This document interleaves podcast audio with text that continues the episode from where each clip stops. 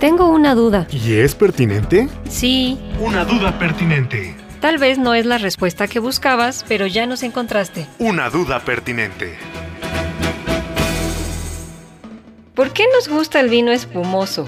Aquí estoy entre botellas, apagando con el vino mi dolor.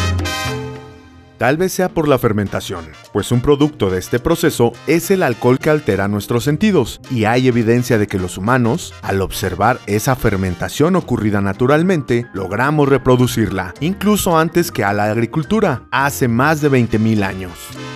Desde entonces consumimos bebidas fermentadas, pero la hipótesis es que los homínidos, nuestros ancestros, buscaron los frutos maduros que cayeron al suelo, atraídos por los efectos que estos producían en otros animales, y quisieron participar de la fiesta, consumiendo esos alimentos fermentados. Más adelante, el Homo sapiens encontró la forma de preparar vino y cerveza.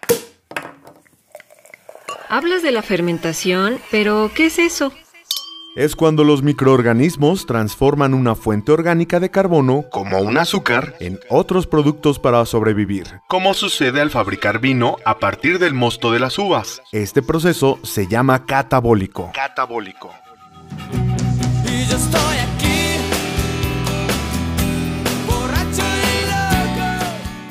Es decir, las moléculas complejas del mosto se transforman en unas más sencillas. Cuando se hace en presencia de oxígeno, durante el proceso de respiración, se puede oxidar completamente la glucosa y se obtiene dióxido de carbono y agua. Pero cuando se hace en ausencia de oxígeno, bajo condiciones anaerobias, se transforman en alcohol líquido y en dióxido de carbono gaseoso. El químico francés Louis Pasteur calificó este proceso como la vida sin aire, pues lo llevan a cabo bacterias, levaduras y otros microorganismos al consumir el azúcar. ¡Qué asco! ¿En la champaña bebemos los desechos, la pipí y las flatulencias de esos microorganismos? Sí, en una estricta y muy literal forma de reducir el concepto, pero prefiero quedarme con la frase del famoso monje Don Periñón, quien, después de probar la champaña, decía que estaba bebiendo estrellas.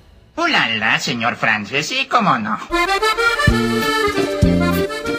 Espérate, entonces, ¿cómo se hace la champaña? El secreto es la doble fermentación. Como dijimos, la primera se inicia de manera espontánea con las levaduras presentes en la fruta o el mosto. Poco antes de que la fermentación consuma toda el azúcar, la bebida se filtra y cambia de recipiente para quitarle los sedimentos no deseados. A esto se le llama trasiego. En el segundo recipiente ocurre la fermentación del azúcar restante, que genera una pequeña cantidad de dióxido de carbono. Allí llega el hechizo.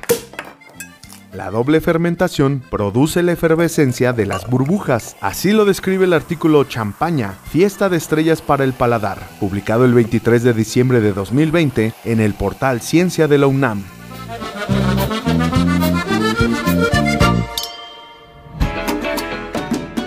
No te quedes con la duda. Y menos si es pertinente. Escucha la próxima respuesta, ¿ah? Una duda pertinente. Una duda pertinente. Escúchanos todos los martes a las 6 de la tarde en Covalencias, revista de divulgación de la ciencia de la radio del Instituto Politécnico Nacional.